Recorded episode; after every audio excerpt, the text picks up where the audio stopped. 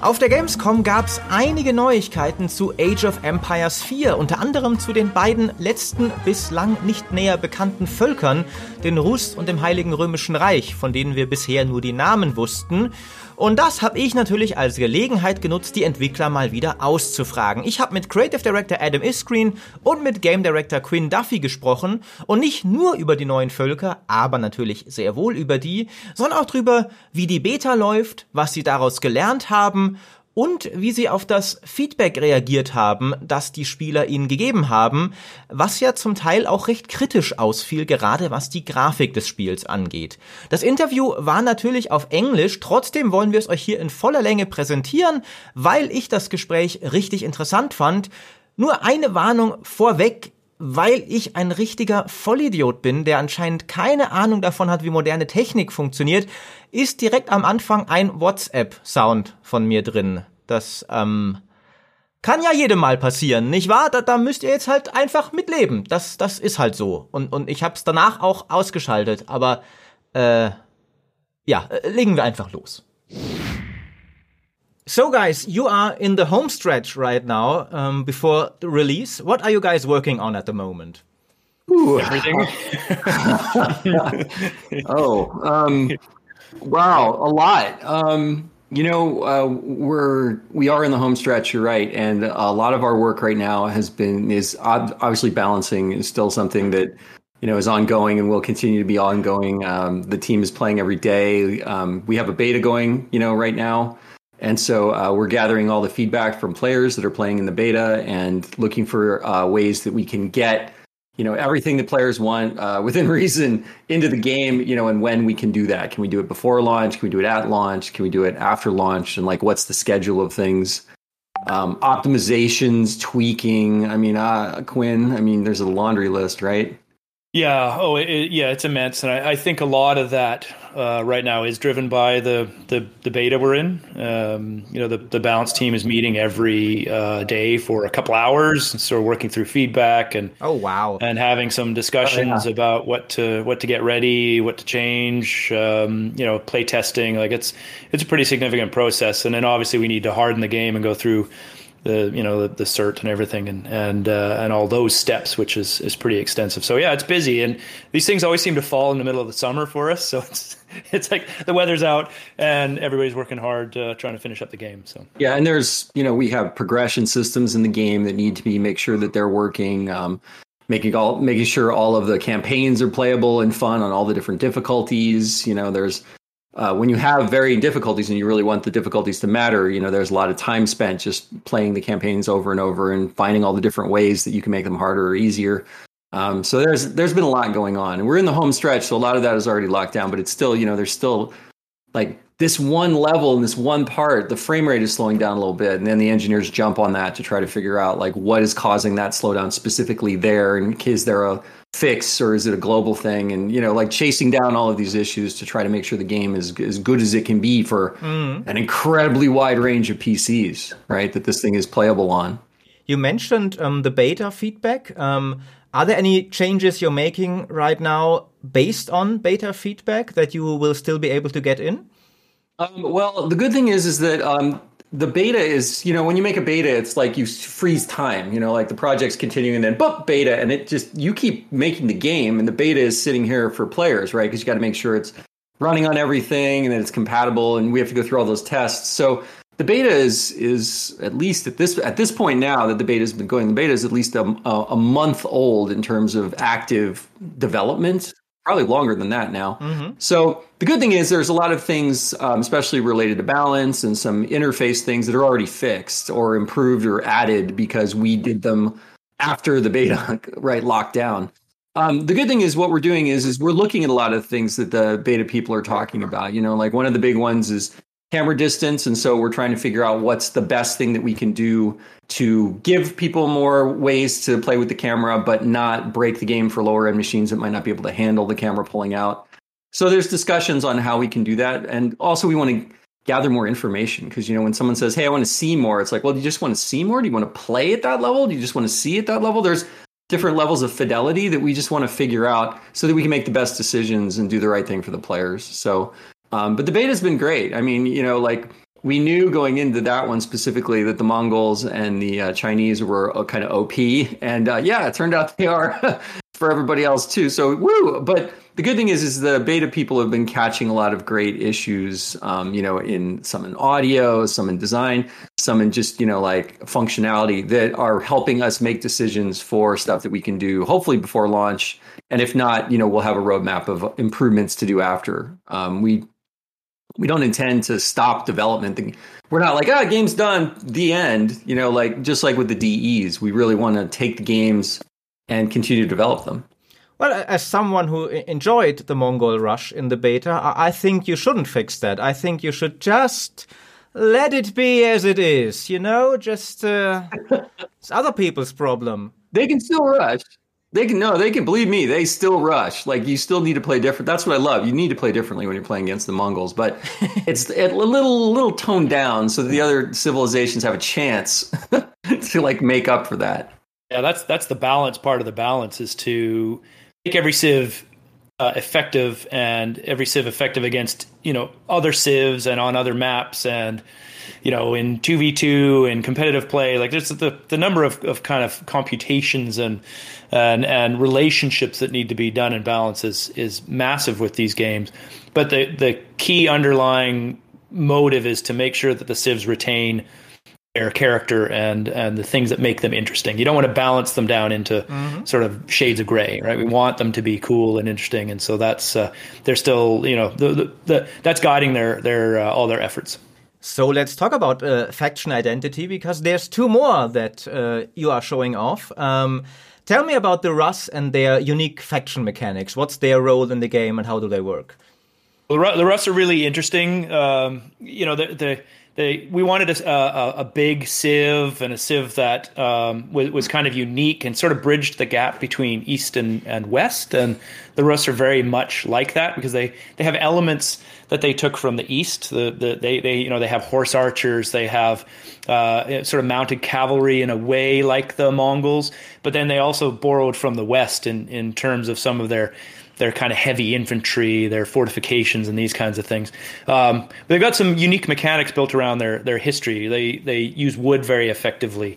They yeah, can gain like wood masters. From, yeah. yeah. like wood masters. They gain resources from uh, not just wood from from wood.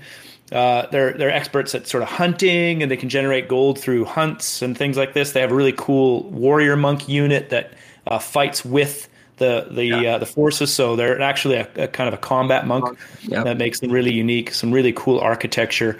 And then later in the game, you get to kind of uh, an element of the of, of one of the first sort of you know legitimate armies, um, a, more a more modern army with the use of the Streltsy troops and and uh, and muskets and and their their cool Bardiche axes and stuff. So it's uh, they they they've got some really neat flavor, really neat character, um, and uh, and they're a lot of fun to play. So they gain, like when they, they chop down trees, they also gain gold, or, or what do you mean by gaining resources through wood? Yeah, you can actually, yeah, you can place their, their resource gathering buildings near wood and generate gold from it. Uh, so there's actually a balancing act between keeping the forest oh. or generating gold right. and finding good spots or chopping the, the trees down for wood and losing some of that gold resource. So they they kind of have a neat transition. Ah, so you, so, so you gain the gold for trees that are still standing standing. Mm-hmm. So they they actually are wilderness. I love. I, I kind of call them the wilderness civ because they want wilderness. They you don't want those hunting cabins to be close to each other either. So your goal is to kind of put these all over the map so that you can generate resource from the trees. Ah, interesting. But at the same time, you're also running around killing all of the Gaia because that's how you get your hunting bonuses. So the Rus run around trying to kill all of the wolves and all of the other the deer and everything else on the maps because they get gold from that. And so that's kind of a neat difference in the early game is you're trying to kill everyone's resources, nice. you know, rather than collect them for yourself because of the money, the income that you mm-hmm. can get. It's a very different strategy. Do they have any any way of repopulating uh, hunted animals, or will they just? Um, some of the some of the civs do. Oh. Um, the Rus themselves, no, they don't have a way to do it. So that's an interesting balance, right? What do you hunt? Okay. You still well, the good thing is, is you still get the bonus even if you like kill a Gaia animal, you know, and then your scout can pick it up and bring it back to your camp, and you can get so you can get money and food from it. Mm-hmm. Interesting, interesting. Um, so uh, tell me more in detail about their unique units. Is it uh, the Streltsy and the Warrior Monks? Are there any more, or is it these two? Yeah, those those are those are the the key ones. Um, they have a, a, horse archer as well, which is sort of unique for the uh, you know the kind of the European civs. Mm-hmm. Uh, sort of the ones that, that kind of bridge that, that gap. Not uh, not quite the same as the as the Mangudai for the for the Mongols, but uh, but they're very cool. That's inspired by by some of their their history. Um, yeah, the, the, the Streltsy have a bunch of really cool upgrades, so you can kind of really invest into uh, into Streltsy. Uh, they also have uh, a, a, a Boyar, which you know their sort of version of of cavalry, and there's extra bonuses you can get on your on your cavalry to build to build those up. So they make a very interesting transition from you can go from kind of horse heavy, cavalry heavy to this modern Streltsy army and mass all these muskets, and and uh, it can be pretty spectacular to to play with all those things going off. And the Streltsy are like equally good in melee and range. That's what it looked like from the video, or is it? Yeah, they're they're they're pretty savage. Like the, the those those Bardiche axes are um, something to uh, to behold. I mean, they look they look vicious. So the the their ability to transition from range to melee is pretty neat. They're not like uh, as effective as as a pure melee unit in in melee, or um, but the you know it gives them an extra little bit of uh, utility. Mm-hmm. Do do they have an active switch button? Like, do you toggle between them, or do they just automatically melee when the enemy closes? Yeah, in? they just automatically melee. Yeah. Okay. Yeah, we gives um, them uh, good protection.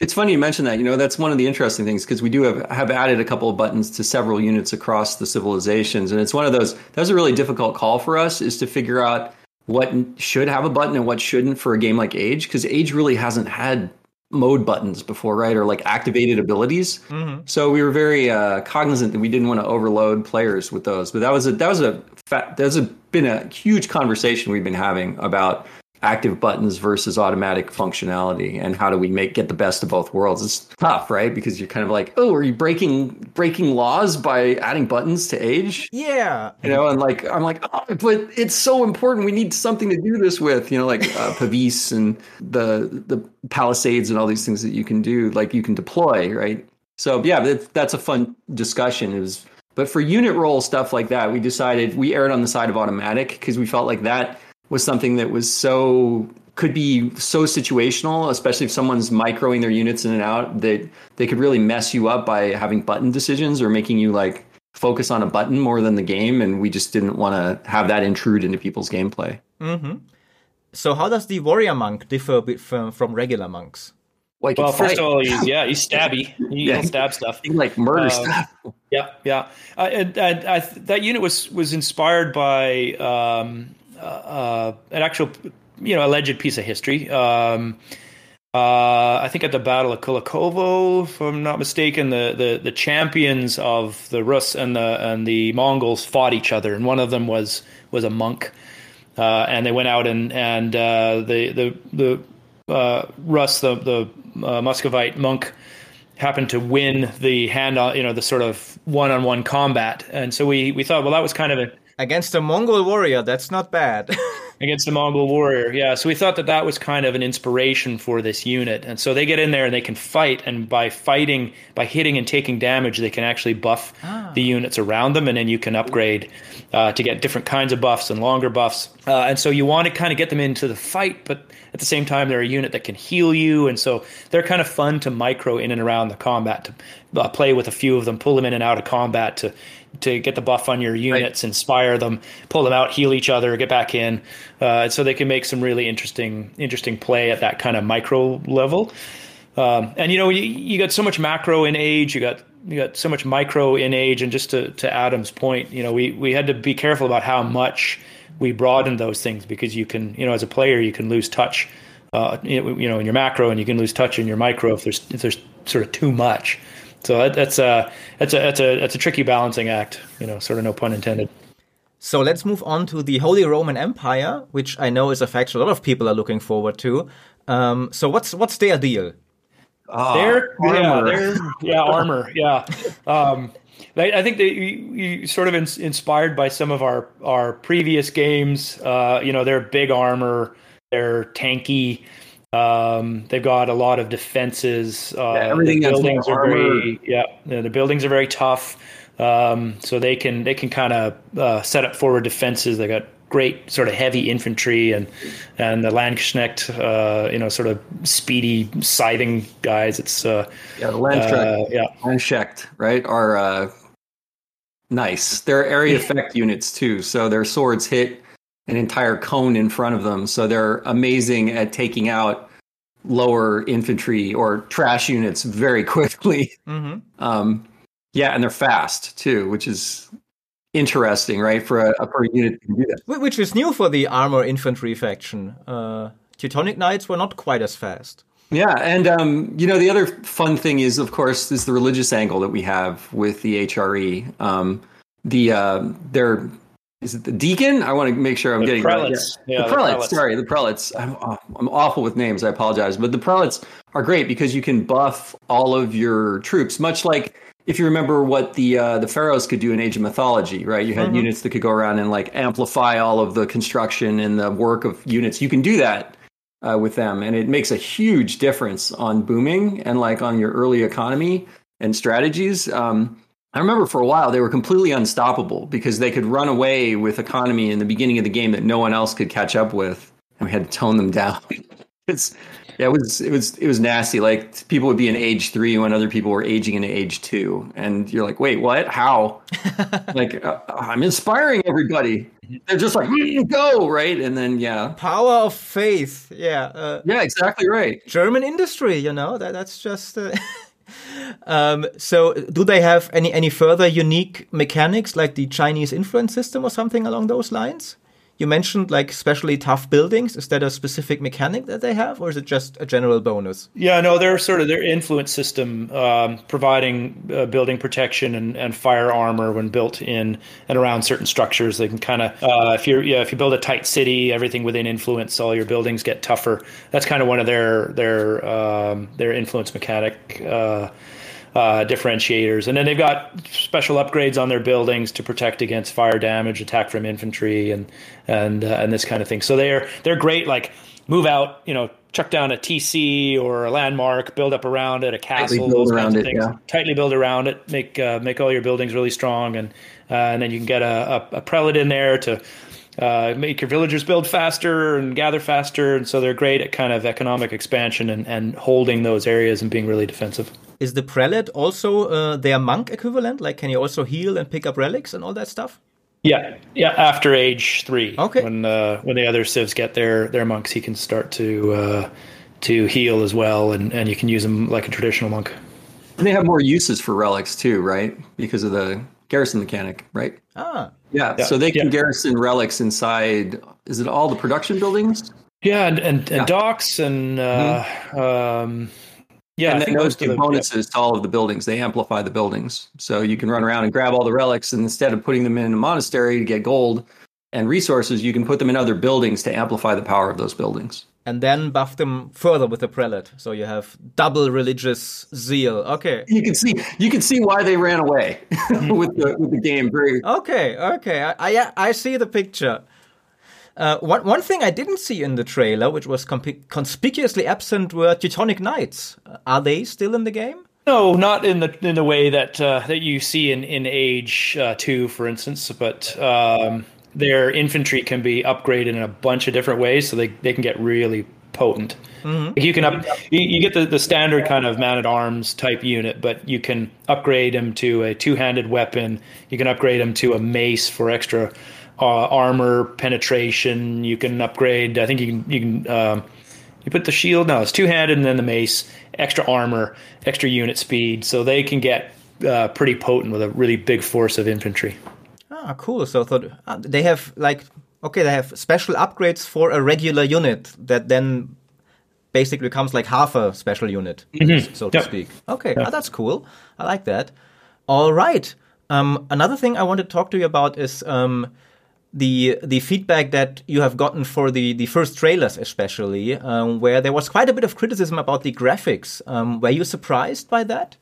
Um, in some ways, I mean, you know, it's such a subjective topic, and each age game kind of has had its own look. So I think that it's you know it's it's something that you know depends on the feedback really. I mean, you didn't go into specifics on good, bad, or like what specifically people. It's a very open ended question there. Um, Th- that's true. No, I mean stuff like the, the arrows, for example, and Oh. a lot of people were talking about the, the scale of buildings versus units. Yep. Um, and others f- said it was too bright in general. Um, so it, it was qu- quite a bit of different stuff. Well, I mean, things like arrows, um, those are things that are easily changed, and they're things that, you know, when we're when we decide to show early, you know, in, in a game, it's always an interesting debate between like, oh, this doesn't look as good as it should, or like, oh, these are. There's obviously, you know, we're showing you the work in progress, right? Um, one of the things we didn't want to do is not show you anything until you know, oh, it's perfect, perfect. You know, we want to show that development takes time and it's iteration, and it, it there's a process to it, and so you know, sometimes we have to make decisions on things like, yeah, the arrows don't look as good as they should, but you know, we want to show this to people. We want to show the game. We want people to be excited that there's a new age game coming. So, you know, we're going to roll with it. Things like the brightness and the colors. I mean, I get it. There are people that want it, you know, dark and more gritty and realistic. And the thing that was really important to us was playability and recognizability. And the reason the camera is where it is and you know where we're starting right now and of course we're going to continue to iterate but um, that's all because you know we've had a lot of feedback and we've been playing the game for a long time and unit selection was really important to us and unit identification making sure that you had enough space to play the game but not enough so that you know again big spec of computers here. We wanted to make sure everyone could play together um, so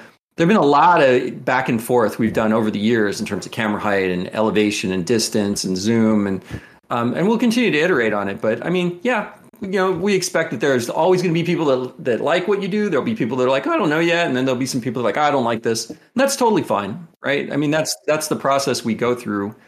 Um, you know, age is a journey, much like history, right? Um, we start somewhere, we're going to continue to go along that road, and just like the other age games, you know, we're going to continue to iterate. So. Um, I love the feedback. I love hearing, especially when it's constructive. Even negative feedback, when it's constructive, is great. When people can say like, "Hey, I don't like this, and here is why I don't like this." Mm-hmm. You know, it's very easy to say, and I'm not going to quote some of the things like, you know, but people will be like, "Oh, blah," and they'll just make one small statement on something they don't like, and that doesn't really help us make the game better because it doesn't really help us put it in context. So, context, constructive criticism in context, context, great, love it. I'll, I'll channel our uh, our art director uh, Zach. Um, you know, one of the things we we wanted to uh, portray, one of the visions of the of the game uh, from a from a visual standpoint, was this sort of celebratory history. That age is a is a is a celebration of history, and and so yeah, we wanted uh, things to to be bright and, and punchy. And and Zach, when when they were building the original kind of color palette of the game, they actually sort of went through and picked colors out of the originals uh, as as uh, you know to, to kind of connect the two and and Ah, uh, that it would evoke uh, age two from a from a uh, color perspective. So uh, you know you know once you do that, then you get into readability and making sure you can understand what certain units are and then everything. It was a, that was a really big factor as as Adam mentioned, but but yeah, it's it's a celebration of history. We we wanted you know that. I, I, I think what, what can be kind of surprising to people too is the real life in the medieval era and after was a little brighter and more colorful than we think. You know. Thank you for is- mentioning that, Quinn, because I was going to bring that up. One of the funny things is I think a lot of we've been influenced by a lot of film and TV that puts a very drab filter on medieval times, to, and as we were doing research, and especially for some of the um, the videos, the hands-on history videos that we have um, that are kind of that you'll see more of, those like there was a lot of color, and they used a lot of color, and Yeah. and it's it's funny that we've kind of drabbed the world down in a way that we're like, oh, let's get away from that. You know, like we we've got some stuff to show that there was color in things, and so let's actually bring that up. And and I do I, I do think yeah I do think people are a bit too influenced by this maybe even stuff like Game of Thrones I think you know medieval Yeah. and medieval fantasy is dark and gritty but um but that was not what the original age, was about. Um, I, I once spoke to Bruce Shelley himself, who said uh, one of his guiding principle was that in Age of Empires the sun is always shining. Like he he wanted to do the same thing that you said, um, in inviting sort of history. And and you did already make a few changes, like uh, toning down the arrows and the the weapon size. Um, But there are other points that may be more difficult to change, like, for example, scale of buildings and units is something that a lot of people discussed. Do you have any further plans for visual changes that maybe even go a bit deeper, um, or are those is that stuff locked in by this point? I think the biggest thing you might see from us is trying to figure out ways that we can offer people more options with camera zoom. Mm-hmm. Um, that will be the big one. I don't think for us right now, the scale and the playability and the unit selection is they're all kind of tied together. And so I don't think, I do not believe, I mean, at least for my part, I don't see us changing that in the immediate future. If down the road there's some huge thing that happens, or maybe you know a year after launch there's so we do something or we have some kind of content come out that warrants that. Maybe we would look at something like that. But obviously any change we make to that has massive impacts on like the campaigns and everything else. So we just have to make sure that whatever we do is well like thought out from every way that a person could touch it. So for now i would think that the thing we're going to look at the most is is the zoom and figuring out you know can we offer you options? Can we put it in in ui you know can we pull it out? Can we do that for lower end machines? You know, those are all the issues that we've got to weigh and figure out how we can make it work. Mm-hmm.